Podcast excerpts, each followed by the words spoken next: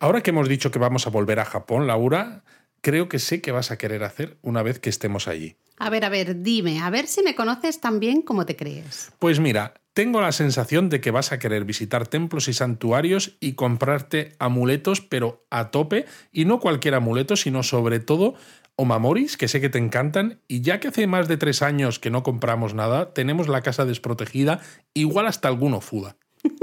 Pues sí que me conoces, sí. Pero al menos, mira, vamos a aprovechar para hablar de estos amuletos en este episodio, que seguro que no soy la única que quiere comprarse Omamori, o puede que hasta ese Fuda que has mencionado, cuando vaya a Japón.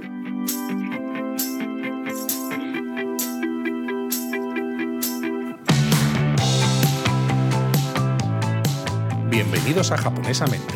Un podcast sobre cultura japonesa de Lexus producido por Japonismo. ¿Ves cómo te conocía, Laura? Me es conoces, que ya lo sabía yo, que son muchos años juntos. La verdad es que, bueno, Se el, tiene tema, que notar. el tema de los amuletos no solo me conoces tú, yo creo que ya hay mucha gente, gente de la comunidad. Bueno, todos los japonistas al otro lado que están escuchando esto están diciendo, Laura, nosotros también, nosotros, también. Pues sí. Eh, bueno, de hecho, si no recuerdo mal, en la temporada 2 del podcast ya hablamos, ya hicimos un episodio general de amuleto, de los enkimono, los amuletos japoneses. Eh, podéis escucharlo para tener una idea de todos los amuletos que hay, pero hoy vamos a hablar de dos en concreto. Y he escogido estos dos por eh, que son amuletos de protección. Uno, un poco protección personal, individual, y otro quizá protección de la familia o del hogar. Ah, muy bien. Pues fíjate, te voy a decir que ese japonesamente, donde hablábamos de los engimono, es el japonesamente 8. Japonesamente 8, wow. Exacto. Mientras que este es el japonesamente 43. Qué fuerte, ¿qué dices? Tremendo, ¿eh? ¿Cómo te quedas? Eh, de hecho, en ese japonesamente 8, pues hablábamos, por ejemplo, de esos eh, gatos con la patita levantada, o los muñecos que solo tienen un ojo, ¿no? Del que también hemos hablado. También, hace también. poquito. Este hace poquito. Los mapaches con grandes órganos sexuales. ¿Pero de qué estás hablando, Laura? Se te está yendo la cabeza. Los siete dioses que van en un barco, luego colgantes hechos de tela. Tab- Tablones de madera con deseos, papeles blancos atados a árboles, sí, sí, de todos. Es que hay muchísimos amuletos de la buena suerte, aunque a priori, como no estamos acostumbrados, cuando tú lo ves, los ves, quizás no te parece que son amuletos, ¿no? Lo interesante es que, como comentábamos en ese japonesamente, la venta de todos estos amuletos es una de las mejores fuentes de financiación de templos y santuarios. Básicamente porque por ley las instituciones religiosas o las religiones como tal eh, no pueden recibir dinero del Estado, ¿no? Eh, por esa separación eh, eh, religión-Estado. Entonces, la única manera que tienen de sufragar los gastos pues, de conservación de ese patrimonio, de, de todo, pues es al final buscando la manera de que los fieles o los turistas, en este caso, ¿no? Porque estamos hablando de lo que vamos a querer comprar, pues compren cosas que sientan que les está dando un, eh, un servicio o un valor, ¿no? O sea, cosas que tú digas, mira, no me importa gastarme el dinero en esto porque obtengo un valor a cambio y al mismo tiempo al santuario o templo le viene bien porque incrementa sus, sus cuentas, Y sus vaya si las ingresos. incrementa, porque madre mía, las, las tiendas de templos y santuarios tienen de todo. Hay algunas que es tremendísimo. Y ¿eh? sobre todo porque los amuletos en el caso japonés, nosotros como turistas no, evidentemente, pero los japoneses los renuevan año a año. Mm, Entonces, claro, es algo esto. maravilloso porque sabes que tienes una clientela Un flujo casi constante, sí, ¿no? es constante. sabes que independientemente de cómo sea el flujo del turismo, incluso del turismo doméstico, porque los japoneses también cuando viajan por el país van a esos santuarios, a esos templos y se compran los omamori y otros eh, amuletos, pero claro, si luego vuelven a su ciudad, pues a lo mejor no vuelven a ese santuario ya nunca más en su vida, ¿no? Puede ser que no, pero los que viven en la zona, cada año los tienes ahí. Exactamente, ya sabéis que en Año Nuevo toca renovar esos amuletos, comprar amuletos nuevos para ese año que entra. Pero bueno, de la misma manera que dedicamos un episodio al Daruma, pues yo hoy he decidido, lo he decidido, lo tengo clarísimo, que quiero dedicárselo a dos amuletos, como decía, de protección.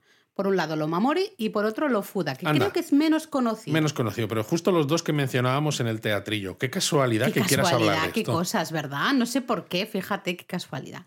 Bueno, empezamos por el Omamori. Empecemos. El Omamori yo creo que es muy popular también entre los japoneses, evidentemente mucho entre los turistas, pero también entre los japoneses porque cumple así como varias cosillas interesantes, ¿no? Por un lado, un precio interesante, no es, ex- no es excesivamente caro. No, a ver, eh, los precios que yo recuerdo, ¿no? Estaban en torno a los 800 yenes, Había una de cosa 500, así. ¿eh? A veces había de 500 Sí. también. No sé cómo estarán las cosas Vamos después de tres años, ¿no? Y con inflación, porque también han subido los precios en Japón. Pero es verdad que 500, 800 yenes es algo que puedes pagar más o menos de una manera sin que te duela demasiado. Eso es. Luego el tamaño. Es un tamaño relativamente chiquitito. Estamos hablando de, un, de una pieza rectangular de tela. Exacto, Es no sé, dos centímetros y medio de ancho y unos cuatro de alto, una No, cosita. Ni idea, pero más sí, o un menos. rectángulo ¿no? de tela. Y en este caso el tamaño sí importa, ¿no? Pero el por lo tamaño pequeño. importa, amigos. Claro, porque a los japoneses esto les permite llevar el omamori pues en bolsillo, en el bolso colgado, en el coche, por ejemplo, colgado del espejo Retrovisor. eh, retrovisor, ¿no? O colgado del móvil o lo que sea. Y como turistas, además, cuando nos piden, oye, tráeme algo de Japón, pues claro, quieres algo que sea barato, porque si te lo pide mucha gente, te vas a gastar un dineral y quieres algo también que se pueda llevar con facilidad, ¿no? Porque tú compras 10 omamori, tienes 10 regalos, pero no abulta demasiado, ¿no? No te quita Te sitio en la maleta. maleta para luego esas cosas que te quieres comprar, como por ejemplo las figuritas de anime, las botellas de calpis concentrado que Por me compro ejemplo, yo, por ejemplo. ejemplo. Lo digo por, o sea, claro, yo cuento mi experiencia. yo siempre llevo sitio en las maletas para mis botellas de Me calpis. parece bien. Además de eso, además del precio y el tamaño, luego es el propio diseño. Eh, estamos hablando, lo mamori es un colgante que está hecho de tela, tela japonesa. Eh, una tela normalmente de seda, Eso es. con diseños. Ahora podemos hablar un poquito de eso y de los, de los tipos de omamori que hay, pero muy llamativo. Con lo cual también es un regalo. Un autorregalo, evidentemente, pero luego un regalo muy bonito para. Claro, porque para por un la lado gente. no tienes escrito en japonés, claro, el nombre del santuario del templo, con lo cual podéis contar algo sobre ese sitio donde lo habéis comprado, y por el otro tiene un diseño que hace referencia a algo que en ese santuario es importante, ¿no? Ya sea el- una imagen del propio salón principal, una imagen de, pues no lo sé, pues si es un santuario inari, pues a lo mejor de un zorro, o yo qué sé, cosas que son interesantes y que hace que te entren por los ojos y que al final no sepas con cuál de todos los tipos de omamori, porque no os creáis que vais a la tienda del santuario del templo y van a tener un omamori y ya, hay una cantidad de ellos Te lo tremenda. ponen difícil, te lo ponen difícil. Bueno, hemos dicho es un colgante de, de tela, ¿ah? Que evidentemente se vende en templos y santuarios y, como decíamos, el objetivo fundamental es el de proteger. Oye, sí, ¿por qué Porque, se llama omamori, Laura? Justo lo iba a decir, Anda, mira. porque viene del verbo mamoru, que significa proteger, cuidar, defender. ¿no? Y bueno, ese sería un poco el general, ¿no? El, el omamori general. Pero, como tú bien decías, luego hay muchos tipos específicos de, de omamoris. Para, ahora hablamos de un montón de cosas. Lo interesante es que el omamori en sus inicios era muy parecido al ofuda, del, del segundo Vale. amuleto del, del que hablaremos hoy, porque en sus orígenes, allá por el, al menos que se sepa, el siglo XVII, era, estaban hechos de madera o de papel, y en cambio hoy sí que están todos hechos de tela. ¿M? Pero veremos que el ofuda sí que está hecho de madera o de papel. ¿m? Ahí Ah, qué vemos la conexión. Y lo que pasa, lo curioso del omamori es que es como, bueno, eh, eh, la bolsa, ¿no? Eh, Se llama omamori bukuro, que claro, bukuro al final Bolsa. es bolsa, ¿no? Bolsa del omamori. Exacto. ¿Y por qué se llama así? Porque es que el interior no está vacío. Aunque No, claro. Realmente el, el oma- la parte de fuera es la protección, Es la protección de lo que de encontramos lo que hay dentro. dentro. Pero lo que encontramos dentro no lo tenéis que sacar, ni lo tenéis que mirar, No. ni nada, porque sería también eh, como una falta de respeto al propio amuleto, porque ese amuleto al final está bendecido por las deidades o por quien sea. Sí, para entendernos, en el interior cerrado a la vista, vais a encontrar una inscripción rectangular. Normalmente está en papel, aunque a veces puede ser en cartón o hasta una laminita de estas como muy fina de madera y en ella aparecerá el nombre de la deidad protectora de, ese amuleto y una oración eh, ya sea escrita o básicamente en la gran mayoría de casos es simplemente bendecida por ese templo y ese santuario. Entonces, aunque no creáis mucho en los Amamori y dices, bueno, yo no creo mucho, voy a abrirlo, mm, a mí me da cosilla, yo no creo mucho. Exacto, es una falta de respeto al fin y al cabo al propio al propio, sentimiento eh, que se ha puesto a la hora de hacer ese, ese amuleto, ¿no? Entonces, si nos estáis escuchando ahora, no vayáis corriendo por vuestros Omamori antiguos y abrirlos, porque no, ¿eh? Aunque sean antiguos, aunque hayan pasado una serie, una serie de años y demás, no, porque es que además los vais a estropear porque son muy bonitos eh, estas Omamori Bukuro, estas bolsas que contienen, ¿no? Que protegen a esa esa oración, esa bendición, así que no lo hagáis. Sí, porque son eso, ¿no? Decías tú de seda, colores vivos, bordados. es, una, pasada. son visualmente muy bonitas. Y yo, yo la verdad es que compro los Omamori un poco primero por el aspecto visual, me gustan mucho. Bueno, yo creo que como la gran mayoría de la gente. ¿no? Muy de coleccionismo. Y luego sí que es verdad que a veces es como un bueno, por si acaso, ¿no? Eh, yo, qué sé, le regalé uno Mamori a mi padre, por ejemplo, hace mucho tiempo eh, y lo lleva colgado en el coche. Y mira, ese coche, ¿no? Ahí, ahí sigue. Bueno, yo le regalé uno a mi padre que me enviaste tú desde Japón eh, de salud y bueno. Lo sé, lo no, sé. No, no, ese no funcionó tan bien. Pero bueno, es el por si acaso y entonces yo de la misma manera, con ese por si acaso, no me atrevo a abrirlo porque me da miedo que a ver si se va a enfadar pues la fíjate, Yo, yo no lo abro no porque por el por si acaso, por si me da miedo, simplemente por, el hecho del respeto, ¿no? Es, vale, yo no tengo por qué creer en esta religión, ¿no? Ni en lo que hay detrás, pero los que me lo están vendiendo, sí. Y ellos me lo están vendiendo con una serie de condiciones no escritas, ¿no? En cierto modo. Entonces, si yo lo compro, digo, vale, lo compro con todo eso, o sea, acepto todo ese paquete que me estás vendiendo, ¿no? Mm, Cuando digo paquete no me refiero solo al paquete de lo amor sino a toda la creencia que hay alrededor. Entonces digo, pues bueno, si esto no hay que abrirlo, pues yo no lo voy a abrir. Estoy totalmente de acuerdo. Pero bueno, decíamos que hay omamori generales que nos protegen eh, ante cualquier situación, ¿no? Son los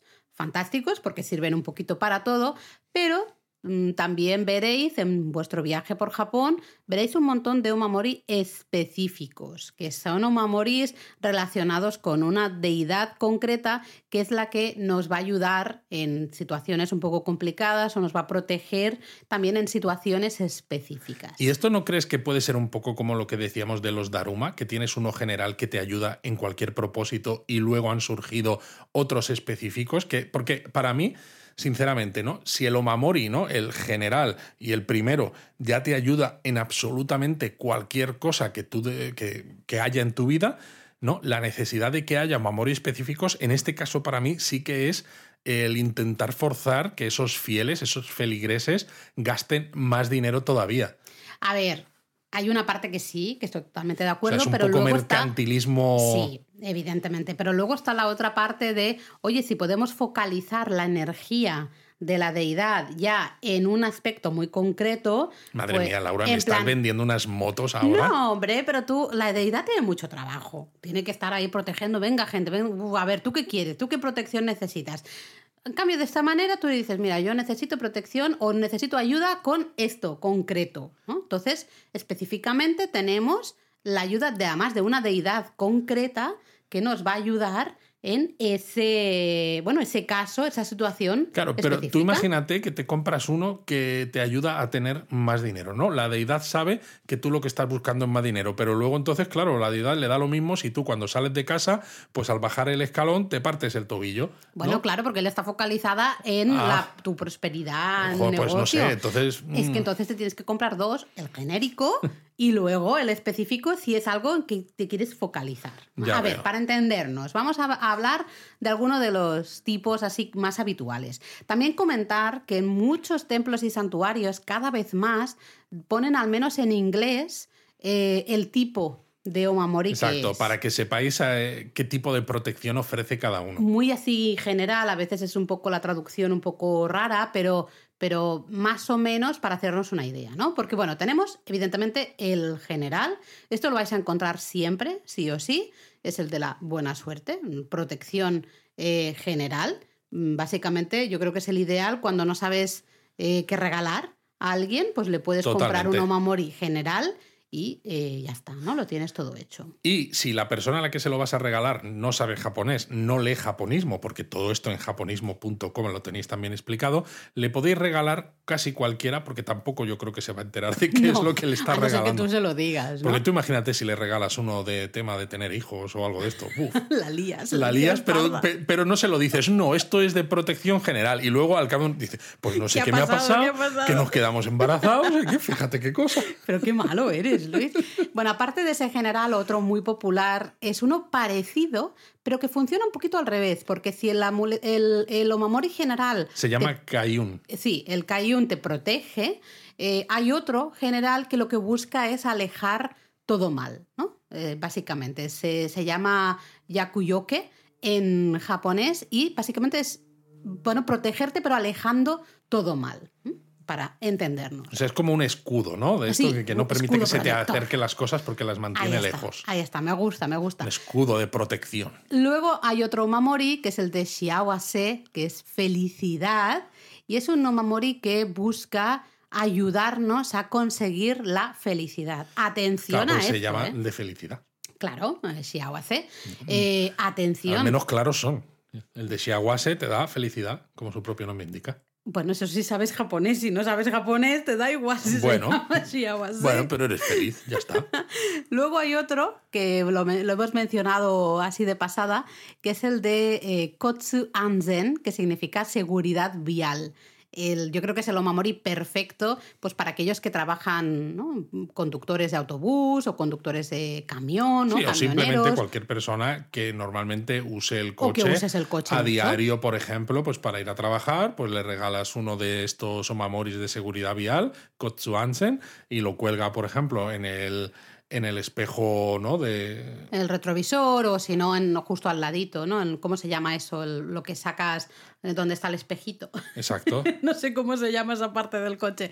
Bueno, eso. Eh, claro, así nos protege, ese Omamori nos protege de cualquier tipo de accidentes. Eso está guay. si tenéis algún amigo, pues eso, que, que conduce mucho o siempre va con pues el coche, pues puede ser un Omamori específico para que cuando esté en el coche no tenga accidentes. Yo había mencionado antes lo del dinero, así como medio en broma, que existe un Omamori eh, para ganar dinero llamado Kinun, hmm. en el sentido amplio de la palabra, eso sí, ¿eh? pues por ejemplo puede ser que tu negocio haga más dinero, ¿no? Laura, nos vamos a tener que comprar, Hay que comprar uno de estos no, para perdón, comprar no.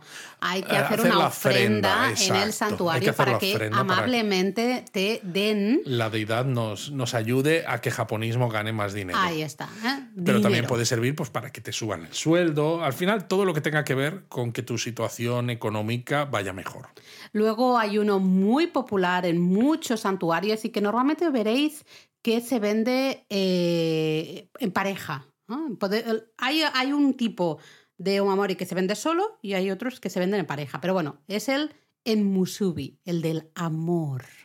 Un omamori perfecto para o bien encontrar pareja o para la felicidad, la salud, eh, que tengas un buen matrimonio, ¿no? Entonces, realmente hay dos tipos. Tenemos uno para los solteros que quieren encontrar pareja y luego que se vende en solitario. Que se vende en solitario, claro, porque estás soltero y dices, ahora solo me falta tener que buscarme a alguien para comprarme la pareja, el, dúo. O, me compro el dúo, ¿no? Y voy, oye, ¿quieres un Omamori de Musubi? oye, pues a lo mejor funcionaría. A lo mejor pues sería una manera de que. Una manera de ligar un tanto extraña, Laura. Pues bueno, lo que decíamos, uno es para encontrar pareja y luego esos otros que el otro para mantenerla. Bueno, sí, para afianzar el amor y conseguir la felicidad en el matrimonio, ¿no? Y normalmente es muy curioso los que se venden así en parejas porque eh, tienen un dibujo que está conectado, ¿no? Tú los pones los dos juntos, uno al lado del otro. Por ejemplo, nosotros nos compramos uno en Futami, en las islas, en las rocas casadas de Futami, a las afueras del gran santuario de Ise. Y, y claro, tenemos uno, el tuyo, Luis, con la roca grande. La que representa al hombre. Y luego está la cuerda, y la cuerda sigue hacia eh, mi Omamori donde está justo cosido la, la roca pequeña. Efectivamente. Son muy bonitos estos. La verdad es que sí. Luego está el de parto sin complicaciones, que aunque yo lo mencionaba antes medio en broma, pero existe uno relacionado con el parto que es el, se llama Ansan. Sí, de hecho, si tenéis amigas que estén embarazadas, pues es un muy buen regalito, ¿no? Muy buen recuerdo, porque básicamente el Omamori lo que va a hacer es conseguir que tengan un buen embarazo, que no tengan complicaciones en el parto y que todo vaya muy, muy bien. Es que además, fíjate qué regalo más bonito, ¿no? Porque en lugar de regalarle un imán para la nevera de Kioto, por ejemplo, pues le regalas un Omamori que es específico para un parto sin complicaciones y se lo puedes contar y le puedes contar el sitio donde lo compraste, ¿no? Permite una relación además mucho más bonita más estrecha. y más estrecha. y además la tradición es curioso, marca que las mujeres embarazadas que tienen este Omamori Mori se lo deben colocar cerca del vientre para que también esté en contacto con el feto. Claro, para que la protección llegue todo, ¿eh? todo en general. Muy Claro, porque debe ser que el Omamori solo protege cuerpos de, tamaño y forma normal. ¿no? En cuanto tú tienes barriga de, embarazada, el Omamori dice, me estreso, me estreso, ¿qué, es esto? ¿no? ¿Qué es este volumen extra que hay aquí? hay que colocarlo cerca del vientre. Otro omamori muy popular, especialmente cuando en Japón hay temporada de exámenes, por ejemplo, exámenes de acceso a la universidad, es el omamori de Gakugyo Joju. ¿Qué te pasa la boca, Laura? Que es el de básicamente éxito en los estudios. Ah, bueno, claro. Entonces es un omamori perfecto, pues eso, ¿no? Para estudiantes y gente que está buscando pues entrar en la universidad, ¿no? Esos exámenes en Japón que son tan importantes. Aunque fíjate, yo en este caso, más que un omamori, yo me comería un katsudon. Bueno, también. Ah, mira, podemos hablar de eso en, otro momento. Bueno, ya lo hablamos. Ah, hicimos el, episodio de Donburis y ahí lo hablamos. Pero, pues eso, también si tenéis a algún conocido que pues, va a hacer la selectividad en España, no sé cómo se llama en, otros países, los exámenes, de, acceso a la universidad, pues le podéis comprar también un omamori específico para el éxito en los estudios y así ayudarle a afrontar pues estos exámenes con mucho más. Por cierto, Laura, aunque no digamos nada, mm. o sea, yo sé que nuestros japonistas ya nos conocen, pero si hay alguien que está escuchando japonesamente o Japón a fondo, ¿no? Por primera vez, se va a dar cuenta de tu edad cuando has dicho selectividad porque ya no se llama así en España. Bueno, la, ahora se llama, ya no es la PAU, es la no cada, cada, año le cambian el nombre, como es la selectividad de toda la vida, punto. Em, otro omamori bastante típico es el omamori de, que se llama Kenko, que es salud, con lo cual es un omamori que nos protege de las enfermedades. Claro, pero si ya te has enfermado, ¿no? Y dices, ¿qué hago entonces? Porque claro, el Omamori anterior, ¿no? Dice, ya no, no tiene sentido. Pues existe otro, se llama Byoki Heiyu, que es para recobrar la salud. entonces, si ya estás, eh, pues eso, ¿no? Has tenido una enfermedad, un accidente o necesitas, pues eso, un proceso de recuperación, este Omamori es perfecto. Mm. Luego, mira, más que el de dinero, que también lo podemos comprar, Luis, para japonismo yo compraría el Omamori de Shobai Hanjo, que es el de prosperidad en los negocios. Mira, vamos a comprarle a japonismo este y a nosotros el del dinero. El de dinero, ¿no?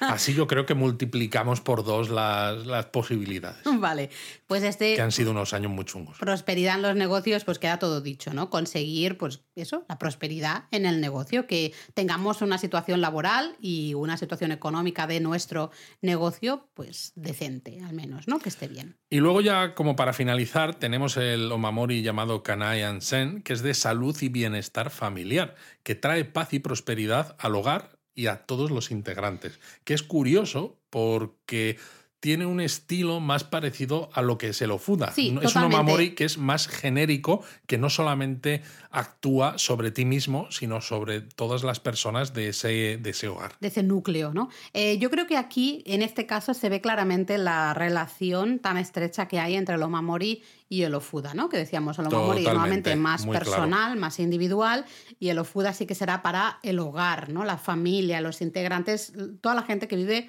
bajo un mismo techo, ¿no? Y ahí se ve clarísimamente. Pero bueno, tenemos como, como este Omamori para la familia, ¿no? Para todo el, grupo de integrantes que, viven en una misma casa. Está bien también. Exacto. ¿Mm? Pero bueno, el Omamori al final, ¿no? Desde esos años en el siglo XVII que tú me mencionabas hasta ahora, pues ha evolucionado mucho, claro. Sí. Porque originalmente las Miko, que son, es el nombre que reciben como las... Las eh, doncellas del santuario. Las doncellas del santuario, ¿no? Estas Mm. chicas que suelen ir con unos hakama de color rojo y kimono blanco, eh, hacían los omamori a mano, pero claro, hoy en día esto no, no, no se puede hacer, ¿no? Por la cantidad de Es ellos que necesitas y al final se producen en masa, en fábricas y lo que hacen los templos y santuarios es bendecirlos antes de ponerlos a la venta. Eso es, lo que básicamente organizan un ritual y bendicen esos, ¿En oma- os- sí, esos omamori y así los convierten de alguna manera en un objeto sagrado. Exacto, un que hay que objeto. tratar con, con por respeto. Eso, por eso decimos lo del respeto, ¿no? Porque es un objeto de cualquier, no sé, pues como cualquier otro que sale de una cadena de producción, pero precisamente por ese ritual que se hace, pues al final se le imbuye de ese sentimiento Mm. religioso. Y por eso, lo que decíamos antes, que no deberíamos abrirlo, pero si, por ejemplo, se os abre, porque, por ejemplo, vamos a poner un ejemplo muy práctico, llevas un omamori colgado del bolso y lo llevas durante mucho tiempo, Y el se va omamori- enganchando la cuerdecita que lleva arriba, por Exacto, ejemplo. y, y tiene como un lacito arriba que al final de tanto, si lo llevas colgado durante mucho tiempo, el lacito puede deshacerse, Deshacerse, y puede ser que se abra accidentalmente, se abra y se expone eh, ese papelito ¿no? que hay eh, en el interior. Eh, a ver, no pasa nada, pero básicamente la idea es que la protección se, Se ha pierde. perdido. En el momento que se abre, la protección se pierde, con lo cual deberíamos comprarnos uno nuevo. Exacto. De todas maneras, como se supone que los omamori, ¿no? También como otros amuletos, decíamos al principio, que se renuevan cada año, si habéis ido a Japón, no sé, hace cinco años, por ejemplo, Mm. y tenéis omamori, pues es como, si se te ha abierto, tampoco te preocupes mucho porque ya tampoco te protegía, porque ya se ha pasado el tiempo de validez, ¿no? Esto es como los yogures, tiene la, la fecha de caducidad. Madre mía, Luis. Eh, sí, de hecho, yo tengo aquí detrás, justo, estamos grabando en el despacho y tengo un- una, Tienes una ristra de omamoris, exacto, pero están caducados todos. Todos caducados, pero son muy bonitos. Son muy bonitos. Si por lo que sea mm, decís, yo estoy harta de tener este omamori, yo lo quiero tirar porque estoy en plan haciendo aquí limpieza de la casa y voy a vivir una vida de tener muy pocos trastos. A ver, lo que decíamos antes, realmente si, si suponemos que es un artículo sagrado y que hay que tratarlo con respeto, pues hombre, no deberíamos tirarlo a la basura tampoco, ¿no? De hecho, por eso en los templos y santuarios lo que se hace es eh, eh, se le da, ¿no?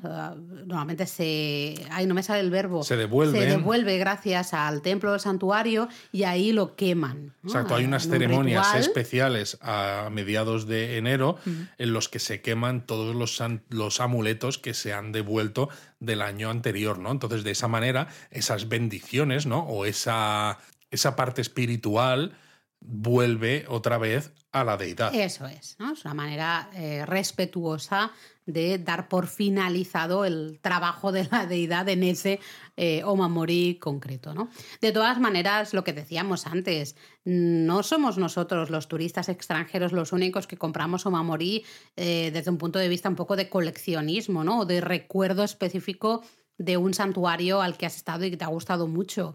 Los japoneses también. Claro. Ellos también se compran un montón de omamori, que son omamori que luego, mm, para ellos son omamori de coleccionismo. No tanto, se van a comprar un omamori genérico de protección en el santuario de al lado de su casa, por decirles algo, ¿no? Su santuario, su templo. Eso es. Eh, pero luego cuando viajan, pues evidentemente se compran todos esos otros omamori y está claro que tampoco los queman, esos no los renuevan. Evidentemente, porque no van a volver a esos Eh, ahí santuarios. voy. Así que tranquilos, si tenéis vuestros omamori comprados de vuestro viaje a Japón, no estáis rompiendo ahí no ninguna estáis ley. rompiendo ninguna ni ley, estáis- ninguna tradición, ni No. nada. Está perfectamente No hecho. pasa nada. Y bueno, eh, podemos mencionar algunos sitios curiosos donde conseguir Omamori, aunque realmente es eso, cualquier templo y santuario los vais a tener. Pero, por ejemplo, tú habías mencionado antes el santuario que hay en eh, Meoto, Meotoiwa, ¿no? Estas Mm. rocas casadas que están en Futami, que antes Mm. era una población aparte, ahora pertenece a Ise,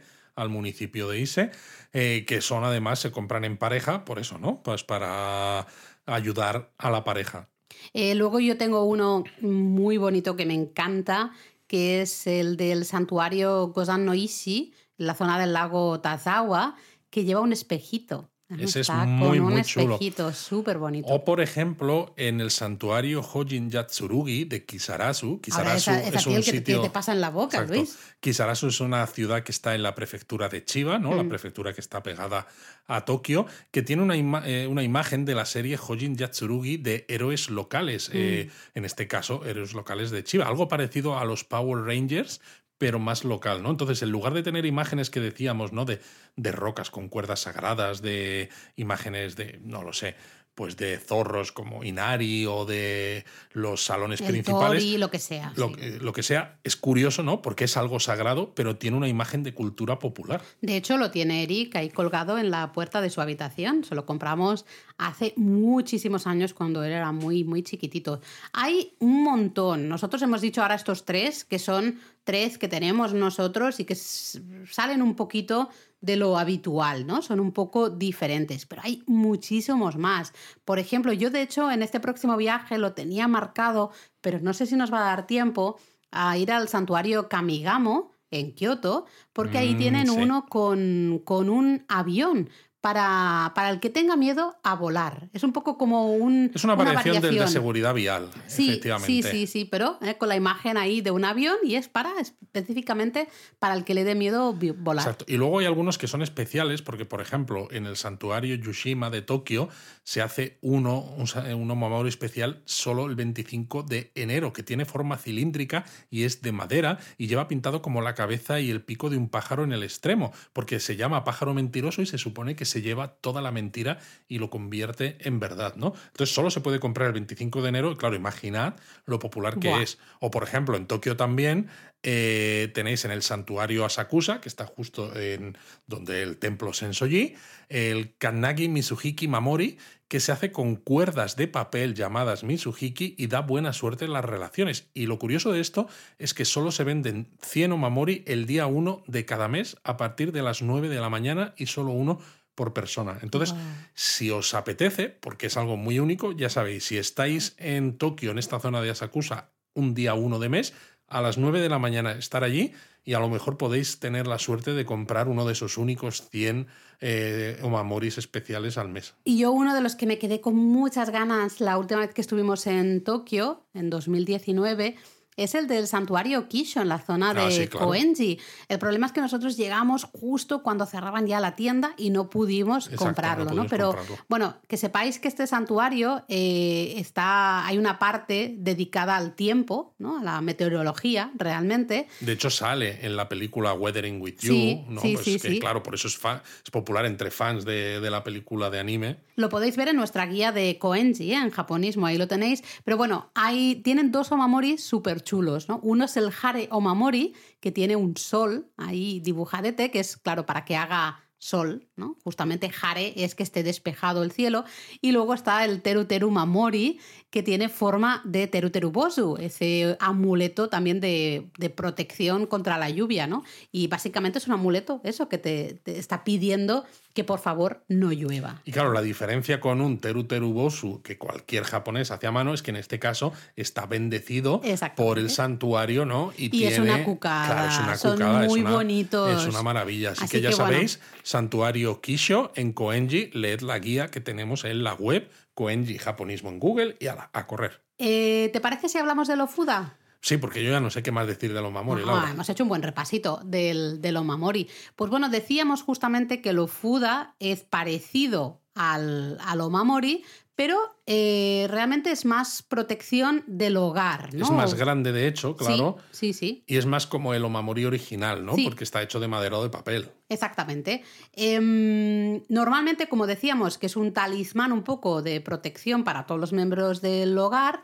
pues normalmente lo vamos a ver colgado ¿eh? de la, eh, en las casas, normalmente en el interior de la puerta de entrada o a veces también en la cocina. Si hay, porque también hay ofudas así un poco especiales. Bueno, o también, hasta claro, en el baño. Tiene sentido en la cocina porque es el sitio donde tienes el gas, los fuegos Claro. y en casas de madera como las tradicionales japonesas, pues un fuego te puede liar, o sea, un fuego en cualquier casa te la lía. Pero si encima la casa es de madera, te la lía más. Te la lía más, y si encima es la casa de madera en un barrio con muchas otras casas de madera, pues, Pues la puede imagínate. liar muchísimo más. De ¿no? hecho, sale un Ofuda en la serie de Netflix, la de Makanai, la cocinera de las Maiko. Eso es, hay un, en un episodio cuando Kiyo eh, se convierte en Makanai, ella se va al santuario Atago en Kioto para conseguir un Ofuda específico, porque se supone que ese es un poco el, el mejor Ofuda de y protección que contra además los muestra incendios. lo que decíamos de que los eh, este tipo de engimono, los Hay- amuletos, hay que renovarlos, se ¿no? renuevan, porque Mm. ya tienen uno, ¿no? Y se ve en una de las escenas Sí. que lo tienen en la cocina, pero claro, hay que renovarlo y hay que renovarlo en este caso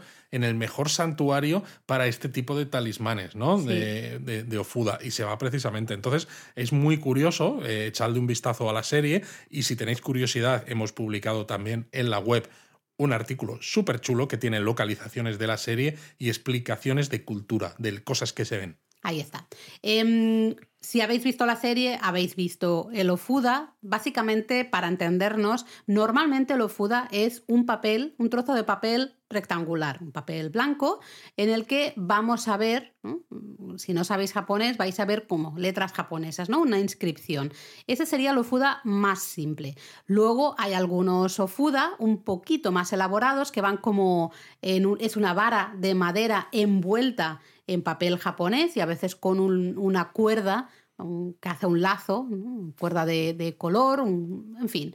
Hay de varios, varios tipos, pero el más sencillo, el que más vais a ver, será el papel. Un simple papel rectangular donde está justamente, ¿no? Que funciona de, de talismán, ¿no? De ese objeto de protección. Exacto. Y al igual que el resto de los, de los amuletos, el Ofuda, realmente hablamos de comprarlo, ¿no? Pero realmente no se compra, ¿no? Pues eso, ¿no? Es otra vez una donación que se hace al templo o santuario. No es que tenga un precio puesto, sino que tú haces esa ofrenda y a cambio recibes la protección por tu generosa ofrenda. Al igual que el Omamori, eh, es un amuleto tanto budista como sintoísta. Lo podéis encontrar tanto en los santuarios como en los templos. De hecho, en las tiendas de templos y santuarios lo veréis siempre. Veréis los diferentes tipos de ofuda que hay eh, en exposición. Y así simplemente pues podéis decir, mira, pues eh, quiero este o quiero el, el de al lado. los ofuda sintoístas pues tienen el poder o la esencia de la deidad de ese santuario. Del Y- kami. Exactamente. Y los ofuda budistas contienen el espíritu o la energía de alguna de las figuras del panteón budista. Efectivamente. Pero, ¿cuál es el origen del Ofuda, Laura? Pues el origen del Ofuda se encuentra en la, eh, la filosofía del onmyodo, que es una práctica japonesa que se basa en filosofías chinas, especialmente un poco en, en todos esos aspectos del yin y el yang y de los cinco elementos. ¿no? La práctica del onmyodo, para, para ser muy breves, muy sencillos, eh, se dedicaba a juzgar señales auspiciosas o nocivas en el propio mundo, ¿no? en el mundo natural. Y de ahí se predecía la buena o la mala fortuna. De hecho, la práctica del onmyodo fue influida tanto por el taoísmo, por el confucianismo y el budismo, y se acabó mezclando e integrando con el sintoísmo nativo de Japón. Y por eso, precisamente, es lo que decíamos, que podéis encontrar Ofuda tanto en templos budistas como en santuarios sintoístas, porque sabéis además ¿no? que estas dos religiones, en el caso japonés, pues han convivido durante mucho Sí, tiempo sí. y ha habido un sincretismo religioso brutal. Que no sorprende, ¿no? Al final que el omamori o el ofuda sean amuletos tanto budistas como sintoístas. Eh, una vez comprendes cómo funciona la religión en Japón y especialmente la relación de estas dos eh, religiones en Japón, mm, no te sorprende en absoluto que, que tengas este mismo amuleto tanto en templos budistas como en santuarios sintoístas. Exacto. Lo que sí sorprende es que originalmente el ofuda estaba hecho de tela, fíjate tú. Pues sí, pero se empezó a popularizar el Ofuda hecho en papel del Gran Santuario de Ise. Y claro, el Gran Santuario de Ise es el santuario más importante del sintoísmo porque es donde está consagrada la diosa Amaterasu, la diosa del sol, ¿no? La más querida eh, y la más importante del panteón sintoísta. Entonces, claro, se extendió tantísimo por todo el país que se empezó a popularizar el ofuda de papel. Bueno, fíjate que en un documento de 1777 eh, dice que el 89% de los hogares japoneses en esa época tenían un talismán de estos, ¿no? Un ofuda de papel del gran santuario de Ise como eh, amuleto de protección del y eso que en 1777 no había tanta facilidad para desplazarse como ahora. No, pero supongo que ya eh, lo que sí había era reventa, digamos, ¿no? oye, ya que, vas para allá, cómprame, cómprame ofuda. Pero oye, hemos hablado de cómo se, eh, cómo se, cómo se usa el omamori vamos a hablar de cómo se usa el Ofuda en este caso. Al final el Ofuda realmente es bastante sencillo. En principio sí. La base, desde luego, porque básicamente te vas a tu santuario favorito, por ejemplo, en Año Nuevo, bueno, en Año Nuevo si lo vamos a, renovar, claro. Claro, pero que también es la fecha más típica. pero vamos, adquieres el ofuda, ¿no? Haces la ofrenda y básicamente lo cuelgas en el marco superior de la puerta, por dentro, lo que habíamos dicho, porque así protege a todos los integrantes del hogar. Hay quien dice que como lo fuda también contiene la esencia de las deidades, eh, hay que mostrarle cierto respeto y se dice que a veces hay algunos japoneses que cuando entran en casa pues hacen un poquito una reverencia al pasar justo por debajo del ofuda. Yo en las casas en las que hemos estado con amigos sí que tenían eh, Ofuda, pero no he visto, por ejemplo, eh, ese nivel un poco de, reverencia, ¿no? De respeto, de respeto. Pero bueno, ahí queda dicho. Pero lo que es curioso es que la Asociación de Santuarios Sintoístas de Japón tiene como una especie de mini manual de instrucciones en el que explican cómo maximizar los efectos de protección. Y ellos te recomiendan colocar tres Ofuda específicos, ¿no? En tu casa, en el altar sintoísta del hogar. Exacto. Eh, Uno es el Ofuda del gran santuario de Ise, ¿no? Precisamente porque el santuario más sagrado del sintoísmo. Otro es el Ofuda de tu Ujigami, ¿no? ese santuario ancestral. Y luego el tercero sería el Ofuda de un santuario cercano al que vayas con frecuencia. De hecho, en un manual que tienen colgado en internet, yo lo estuve mirando hace unos días, un PDF, tienen imágenes de recomendaciones de cómo tienes que colgar estos tres Ofuda. Depende de cómo sea un poquito tu espacio, pues puedes poner uno más arriba, otro más abajo, otro no sé qué. Eh, te van diciendo diferentes sí, Pero el del gran santuario de Ise, ese prácticamente tiene que estar en el centro siempre, porque ese es el, clave. Sí, los otros dos ya pueden estar a los lados, atrás o detrás, depende de, cómo queda. Eh, de todas maneras, hemos dicho que el Ofuda normalmente está en la puerta de entrada, en la parte interior ya de la casa, pero hay ofuda como el que vemos en la serie de Macanay que eh, se cuelgan en otros lugares, ¿no? Por ejemplo, en la cocina. Y es que, claro, los ofuda que tienen la protección de deidades que son patronas del hogar, eh, diferentes deidades tanto en el budismo como el sintoísmo, pues esos ofudas se colocan en la cocina. Y luego, por ejemplo, hay unos curiosos porque hay una deidad budista, Ususama Myo, que se cree que purifica lo impuro, así que imagínate dónde se suele colocar este ofuda. Buenísimo, ¿eh? En el baño. Pues evidentemente, ¿no? ¿Dónde vas a hacer cosas impuras? Claro, es el. Bueno, es que el aseo es el lugar más sucio realmente de la casa. Por eso las casas japonesas, ¿no? Tienen unas zapatillas especiales para entrar en el aseo y separar los ambientes mucho más. Exacto, exacto.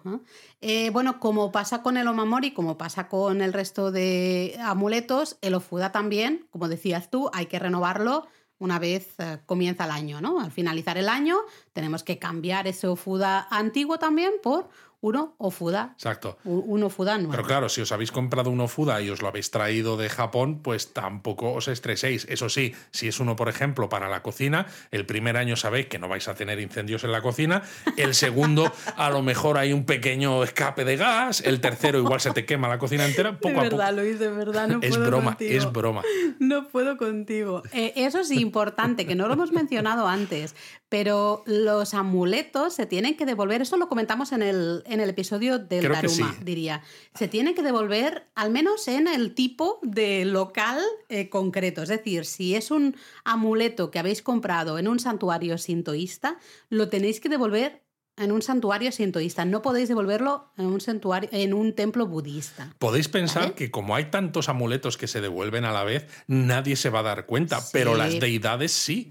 Ellos lo saben. Y claro, cuando le llega el humo, ¿no? Cuando se quema esto, dicen, mm, este humo, yo soy budista, este humo me huele a, a sintoísmo, no, no, no me vale. de hecho, recuerdo, por ejemplo, en el santuario Meiji, en Tokio, que en fin de año eh, colocan como esas mm, como unas casetas enormes para unas que casetas, la gente devuelva ¿no? los amuletos y había un daruma pintado y tachado. Exacto, para que la gente tuviera claro que ahí no hay que devolver los Daruma. Y fíjate que eso está pensado solo para japoneses.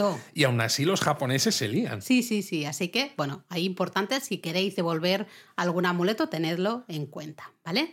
Eh, aplica básicamente lo mismo que hemos dicho para el Omamori, aplicaría a lo Fuda en este caso, pues se hacen esas ceremonias de quema de amuletos a mediados de enero, etcétera, etcétera. Eso sería exactamente igual. Pero hay una curiosidad, Laura, aquí. Porque cuéntame, cuéntame. los templos Kinkakuji y Kinkakuji de Kioto, el mm. pabellón de oro y el pabellón de plata, que son quizás ¿no? dos de los lugares más visitados por los turistas en un primer viaje, sobre todo el de oro. Exacto. La entrada a esos templos en realidad son ofudas. Eso es, la entrada de los templos Kinkakuji y Ginkakuji es un ofuda. Y además, tal cual, si os fijáis, si vais, la tenéis en casa, sabemos que muchos que habéis estado en el templo Kinkakuji especialmente, no sabíais que la entrada era un ofuda, pero la gran mayoría la habéis guardado porque es, muy bonita. Exacto. Es que es una tira de papel, papel japonés, y tiene ahí unas inscripciones, ¿no? Una serie de, de cosas claro, escrito en japonés mm, mm, llama muchísimo la atención. Así pues que echadle un vistazo si la tenéis en casa porque la podéis colgar en el lado interior en vuestra puerta y os va a proteger el hogar, porque es que es eso, es un talismán de protección. Nosotros lo tenemos colgado aquí en el despacho para que proteja el despacho, es decir, proteja el negocio. Totalmente. que a lo mejor hay que darle gracias aquí a Lofuda.